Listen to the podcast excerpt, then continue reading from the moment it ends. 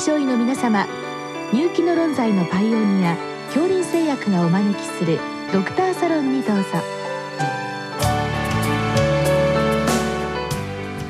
今日はお客様に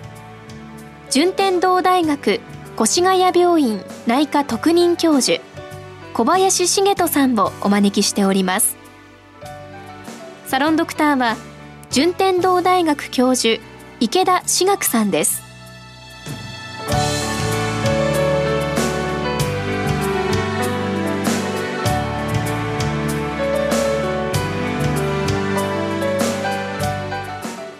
小林先生よろしくお願いいたします、はい、今日はライター症候群についてご質問来ているんですけども一体どんな疾患なんでしょうか？はい、えー、1916年にプロシアのハンス・ライターが赤痢菌罹患後に非可能性の関節炎非臨筋性尿道炎結膜炎の三兆候を呈した症例を報告したことに起因してライター症候群と呼ばれるようになりました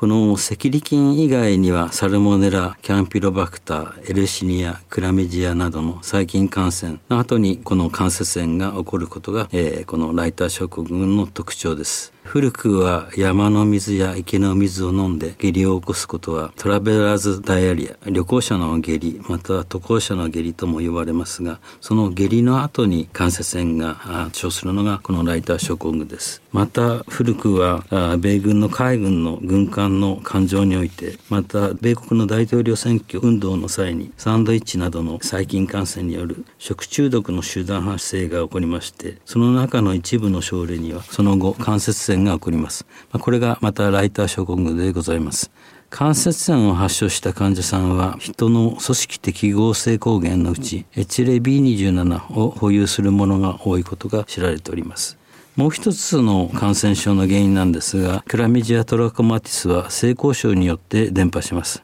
古くヒポクラテスが痛風は思春期になってからの性交渉によって初めて起こると記載しましたがこれは痛風でなくライター症候群の間違いであることが知られております。またアメリカ大陸を発見したコロンブスはその公開日誌からコロンブス自身がライター症候群に罹患していたことが理解されております。このように関節以外の部位の細菌感染がきっかけになりまして無菌性非可能性の関節炎を引き起こすというこの関節炎の発症基準を反応性関節炎と呼びます。えー、ライター症候群を報告しましたハンス・ライターはナチスの軍人でありましてユダヤ人の殺戮に深く関与したためライターの名称が疾患名から外れまして反応性関節炎リアクティブアスライティスと呼ばれるようになりました。この疾患の症例の特徴は、えー、HLA-B27 を保有することが明らかになりまして、えー、反応性関節炎は強直性脊椎炎や感染性関節炎などの脊椎関節炎のグループの一つの疾患に分類されます。なるほどということは、まあ、どうも尿道炎と結膜炎がクロースアップされたんですけど、はい、別にこれはメインではなくて、はい、反応性関節炎がメインであるということですね。皮膚科の先生方にはその皮膚粘膜症状が多分メインになりますが我々リマトロジーは関節炎が何に起因するかいろんな原因で関節炎が起こりましてその原因というのは星の数ほどあるんですねですのでそこの当たりをつけるためにはこういった形で関節炎が起こるんだよということを知らなきゃいけない一つの事例かと思います。なるほど反応性関節炎が主体ということなんですね。はい、はい、で発症基準についてはあの先ほどまあいろんな菌体成分ですね、はい、それによるものということなんですが、はい、それと HLA の B27 との関係はどういうふうに推測されてるんでしょうか？はい。ちょっと戻りますが、献菌は細胞内の寄生菌です。で関節内にはこの生きてる菌はまあ同定されませんが最近筋体成分が存在しましてこの HLA-B27 保有者の中にはこの細胞内寄生菌を十分に排除することができずにその筋体成分が白血球内に数年間もとどまるということが知られております。でまあ、尿道や腸の自然免疫細胞が関節炎に入りましてまた関節局所には筋体成分による自然免疫による炎症反応が起こります、まあ、このことが発症基準の概要ですがこの起源菌の菌体成分の一部は HLA-B27 と交差反応することは1980年代に証明されております。そういった基準で発症ということなんですねでどのような症状を呈するんでしょうか？はい。症状は検菌による前駆症状。つまり細菌性腸炎による急性腸炎。またクラミジアによる尿路感染症。女性では子宮経過炎が起こります。この細菌感染症の罹患後1ヶ月以内に無菌性、非可能性の急性関節炎などが起こります。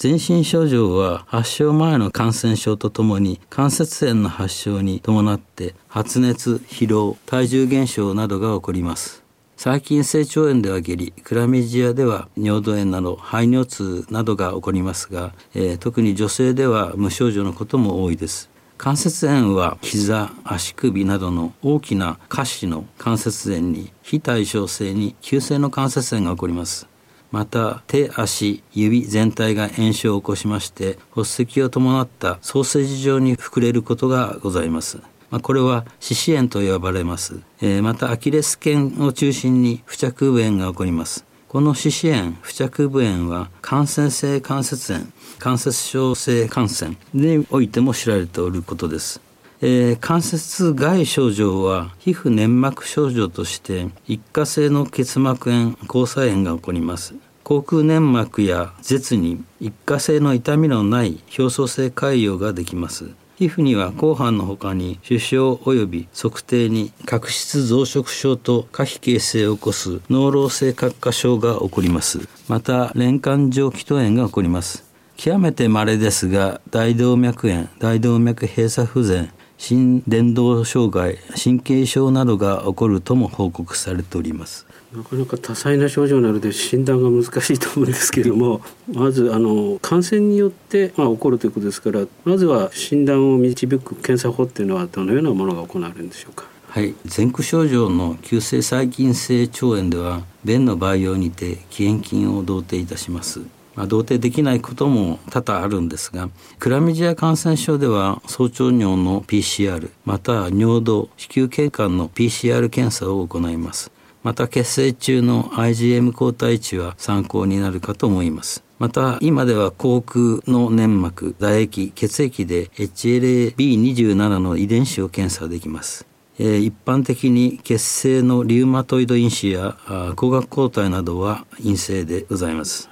それから診断と鑑別診断はどのようにされるんでしょうか？はい。一般的には下肢を中心とした非対称性急性関節炎で血清中のリマトイド因子は陰性です。比較的若い方に多いことがまあ特徴かと思いますが1ヶ月以内の急性細菌性腸炎またはクラミジアによる尿道炎の起用があれば強く示唆されます。詳しくは1996年の国際ワークショップによる診断基準がありますが重要なことは鑑別除外診断が重要です、えー、可能性細菌性の関節炎結晶誘発性の関節炎感染性関節炎関節症性感染ライム病連鎖球菌による反応性関節炎などリウマトイド因子陰性の関節リウマチなども重要だと思います。この鑑別が重要であるので鑑別をいろいろやらなければいけないかと思います。まあ疾患によってまた治療が異なってくるということですよね。はい、で反応性関節炎に対する治療はどのように行われるようになるんでしょうか？はい、急性関節炎に対しましては非ステロイド系抗炎症剤 N 制度が基本薬です。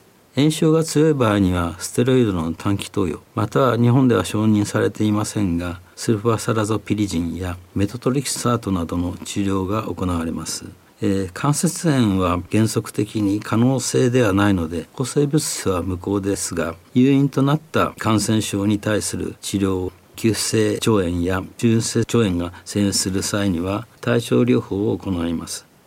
特にクラミジア感染ではクラミジアが体内に長い間とどまるためにアズスロマイシンやクラリスロマイシンの2週間の投与が勧められます。女性ではクラミジア感染症が子宮内膜症や不妊の原因になることが知られております。このため抗生剤の投与は重要かと論じます。またいわゆるピンポン感染を防止するためにセックスパートナーにも抗生剤を投与する必要があるかと思います。なるほどその辺がポイントですね。それからあの治療も含めたですね臨床経過はどうなっていくんでしょうか？はいほとんどの症例は6ヶ月以内に完全寛解または治療します20%以下の症例が慢性化しますが軽度の関節炎を繰り返すタイプまたあの関節炎が持続するタイプなどもありますが一般的には一過性の関節炎で終わることが多いです。慢性化する症例は HLA-B27 を保有しましてクラミジア感染によって発症した症例が多いと言われております。このような慢性に経過する症例に対しましてはドキシサイクリンリファンピシンアジスロマイシンの抗生剤3剤で6ヶ月の長期投与が行われます。その他に何か注意点ございますか？はい。旧ライター症候群を引き起こす細菌に関しましては一定の細菌菌種が報告されております一方細菌感染に関連した反応性関節炎には連鎖球菌感染に伴う反応性関節炎結核感染に伴う反応性関節炎膀胱がんの際に膀胱に BCG を投与して治療を行って起こる反応性関節炎がございます。えー、ライター症候群の名称が反応性関節炎に変更になった際に従来のライター症候群を反応性関節炎と呼び連鎖球菌結核菌 BCG 治療などのその他の細菌感染に伴う関節炎はポストインフェクシャスアルスライティスつまり細菌のさまざまな感染後の関節炎というふうに呼ぶように提唱されました。またウイルス感染におきましては関節炎に対してバイラルアルスライティスの範疇にて規定されています。日常よく見られるウイルス性感染炎はパルボウイルスが挙げられるかと思いますがまあ、このような鑑別と注意が重要じゃないかと考えられます。ウイルス感染による関節炎というのはウイルス自体が関節に入っていくというそういうイメージなんでしょうか？はい。あのバイレミアと言われますがよく風邪やなんかの時には肩が痛い腰が痛い、えー、いろんなところが痛くなるかと思います。関節の中に、えー、まあ、それは一過性に軽いものが多いんですがウイルスによる関節炎ではそれが遷延化する場合がありますが、えー、反応性関節節炎の基準から考えますとウイルスは関節の中にも入ってますのでいわゆるこの古い定義の古典的な反応性関節炎の定義とは異なりますのでウイルスによる反応性関節炎と呼ぶよりはウイルスによる関節炎と呼んだ方が正しいんじゃないかと考えられます。ウイルスの場合は直接的、はい。えー、旧来の反応性の場合は間接的な関節炎ということですね、はい、どうもありがとうございました。はい